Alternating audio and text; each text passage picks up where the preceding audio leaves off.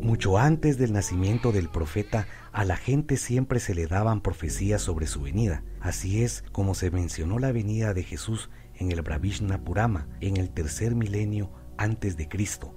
El Hijo, Putra de Dios, Isha, Jesucristo, nacerá de una mujer soltera llamada Kumari, María. ¿Quién era realmente Jesús?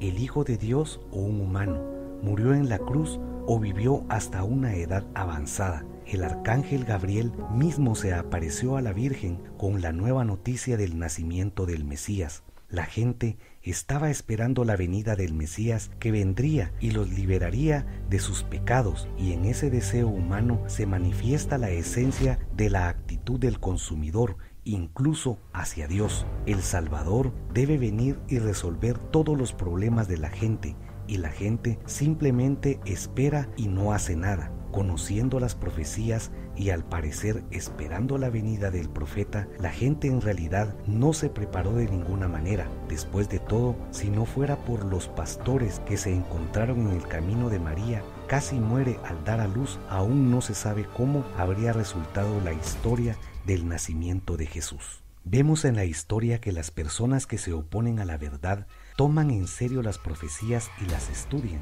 Se están preparando para la venida de los mensajeros de Dios y los profetas, con mucho cuidado, a diferencia de aquellas personas para quienes vinieron los grandes. Después de todo, los siervos de Satanás entienden que cambios positivos pueden ocurrir en la sociedad y que pueden perder su poder. Por lo tanto, no desdeñan ningún medio y método para destruirlos. Así es con Jesús, el rey Herodes, quien al enterarse del nacimiento de Jesús, pero sin saber cómo era, ordenó matar a todos los bebés menores de dos años en la ciudad de Belén. Los historiadores teólogos dicen que durante ese periodo, según fuentes bizantinas, 14.000 niños fueron asesinados y según fuentes sirias 64.000 bebés. Es decir, los poderes fácticos no desdeñaron ni desdeñan nada para eliminar la amenaza a su poder temporal, aunque la paradoja es que Jesús no podía ser un competidor por el poder de ninguna forma. Se alejó de cualquier poder y dijo que solo Satanás tiene poder en este mundo. Él trajo la libertad espiritual interior a aquellas personas que aspiran a ella el despertar de la fuerza interior y el conocimiento de la esencia interior de uno llega a una persona a la edad de 11 a 14 años. Así que Jesús, a la edad de 12 años, ya sabía quién era y por qué vino a este mundo. Sabía que había venido para servir a Dios y ayudar a las personas a conocer la verdad. El Evangelio de Lucas contiene las siguientes líneas. El niño crecía y se fortalecía y se llenaba de sabiduría, y la gracia de Dios era sobre él. Evangelio de Lucas capítulo 2, verso 40 al 52. Los que lo rodeaban estaban asombrados de su sabiduría. Un día la madre perdió a Jesús de 12 años. Tres días después lo encontraron en el templo sentado entre los maestros, escuchándolos y haciéndoles preguntas.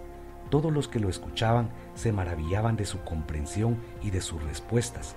Su madre le dijo con reproche, ¿por qué te fuiste? ¿Por qué nos dejaste? A lo que Jesús respondió, ¿por qué me buscaste?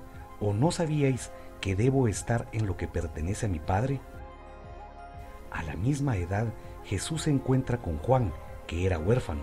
A pesar de que tenían la misma edad, Jesús le enseñó a Juan, iniciándolo en el conocimiento espiritual.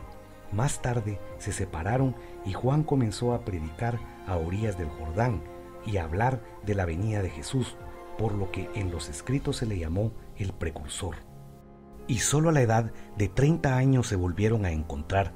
Jesucristo fue y sigue siendo una gran esencia espiritual, uno de los que posee el tremendo poder del mundo espiritual, el mundo de Dios, capaz de influir en cualquier asunto, al realizar cualquier milagro que la gente pidiera, dijo, según tu fe que se te haga.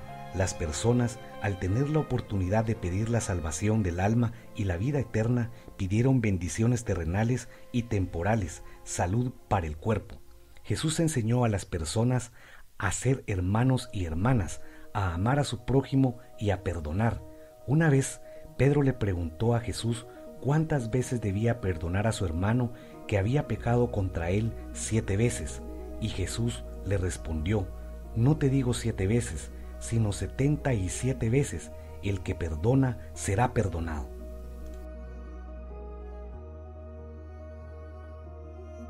Fue un placer estar cerca de Jesús. Multitudes de personas lo siguieron, pero no todos se convirtieron en sus discípulos, y aún menos eran los que estaban en su círculo íntimo. Los verdaderos discípulos de Jesús, los verdaderos seguidores de sus enseñanzas, glorificaban precisamente la armonía entre los principios masculino y femenino, tal como Jesús enseñó. Las mujeres que siguen el camino espiritual del desarrollo, sus alumnas las llamó herederas de la luz.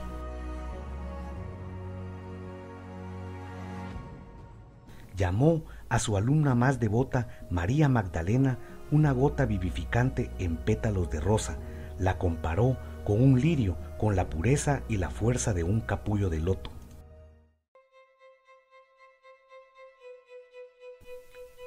Siendo una gran alma nacida en un cuerpo, Jesús no se libró de los ataques de Satanás. Un caso bien conocido pasó 40 días y noches en el desierto para finalmente tomar el control de su naturaleza animal y derrotar al diablo. Allí tuvo lugar su batalla interior personal por la que pasa toda persona que aspira a Dios. Los pensamientos de Satanás lo tentaban constantemente, tratando de recuperar el poder sobre la mente hablaron en un cuerpo hambriento. Si eres hijo de Dios, di que estas piedras se conviertan en pan.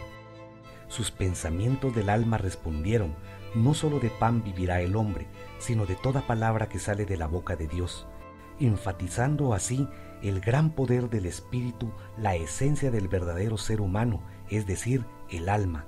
Los pensamientos negativos lo alcanzaron de nuevo. Si eres hijo de Dios, Tírate abajo, pues escrito está, a sus ángeles mandará acerca de ti, y en sus manos te sostendrán, para que no tropieces con tu pie en piedra. Y él respondió a sí mismo, escrito está también, no tentarás al Señor tu Dios, mostrando así la firmeza del espíritu y el control de los pensamientos. Y cuando los pensamientos lo tentaron a reinar sobre todos los reinos del mundo, tratando de despertar en él su última carta de triunfo, el deseo de poder mundial, Jesús lo rechazó diciendo, vete Satanás, porque escrito está, al Señor tu Dios adorarás y solo a Él servirás. Ganó esta batalla interior con honor, conquistó su carne, sus pensamientos negativos con el poder de su espíritu con el poder de un gran amor por Dios. A partir de entonces Jesús cumplió su misión, utilizando ya a plenitud el conocimiento y el poder de su inmenso amor divino. Es por eso que realizó milagros por su fe de acuerdo con la elección de las personas, sanó a los enfermos y resucitó a los muertos, porque para este poder divino no hay barreras ni en la tierra ni en el espacio exterior en Mateo 21 hay tales líneas de eventos reales de ese tiempo. Entró Jesús en el templo de Dios y echó fuera a todos los que vendían y compraban en el templo. Volcó las mesas de los cambistas y las sillas de los que vendían palomas. Y les dijo, escrito está, mi casa, casa de oración será llamada, pero vosotros la habéis hecho cueva de ladrones. Muchos lo esperaban como un rey que mejoraría sus vidas de una manera milagrosa, resolvería todos sus problemas materiales, pero sus expectativas no se cumplieron. Entonces le dieron la espalda. Solo cinco días después del encuentro triunfal de Jesús por parte de la gente en Jerusalén, cuando todos vitoreaban y arrojaban flores a sus pies, la misma multitud gritaba, crucifícalo. Mientras que el sufrimiento en la cruz Jesús no hizo maldición o insultar a nadie, pero oró, Padre, perdónalos, porque no saben lo que hacen. Y así, el criminal que estaba colgado a su lado en la cruz, también sufriendo hambre, tortura, en la agonía de la muerte de su cuerpo, le pidió a Cristo solo la salvación de su alma, y él dijo, acuérdate de mí cuando vengas en tu reino. Lucas capítulo 23 verso 39 al 42. y lo salvó. De cierto te digo que hoy estarás conmigo en el paraíso. Lucas capítulo 23, verso 43. Jesús era el Hijo de Dios, podría destruir todo el planeta, porque el poder de Dios le fue dado, y la gente lo quería, y cuando lo crucificaron, dijeron, si eres el Hijo de Dios, bájate de la cruz. Pero Cristo no fue tentado, permitió que su cuerpo fuera crucificado. Jesús pasó por esta tortura para no violar la ley más importante de Dios, la libertad de elección humana. Depende del ser humano decidir si ir a Dios o permanecer en la oscuridad de la mente. Aquí es donde la historia debería haber terminado, pero Poncio Pilato, el procurador de Judea, cuando habló con Jesús, se dio cuenta de que era el Hijo de Dios y trató de salvarlo.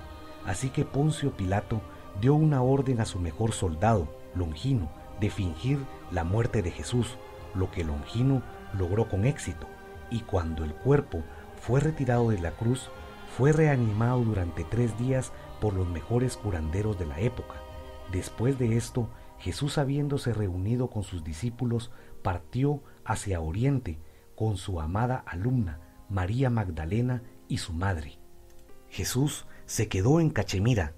Ahí fue conocido como Yuf Asaf, que se puede traducir como Bodhisattva. Vivió hasta los 120 años. Fue enterrado en Srinagar, la capital de Cachemira, donde se estableció en sus últimos años.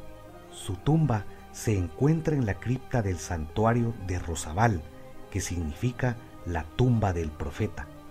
Para comprender aún mejor la esencia de Cristo, podemos rastrear qué palabras habló con más frecuencia a las personas. No tengas miedo. Palabras tan simples pero comprensivas del amor de Dios por un ser humano. Si me amas, no tengas miedo. Ven a mí, te estoy esperando.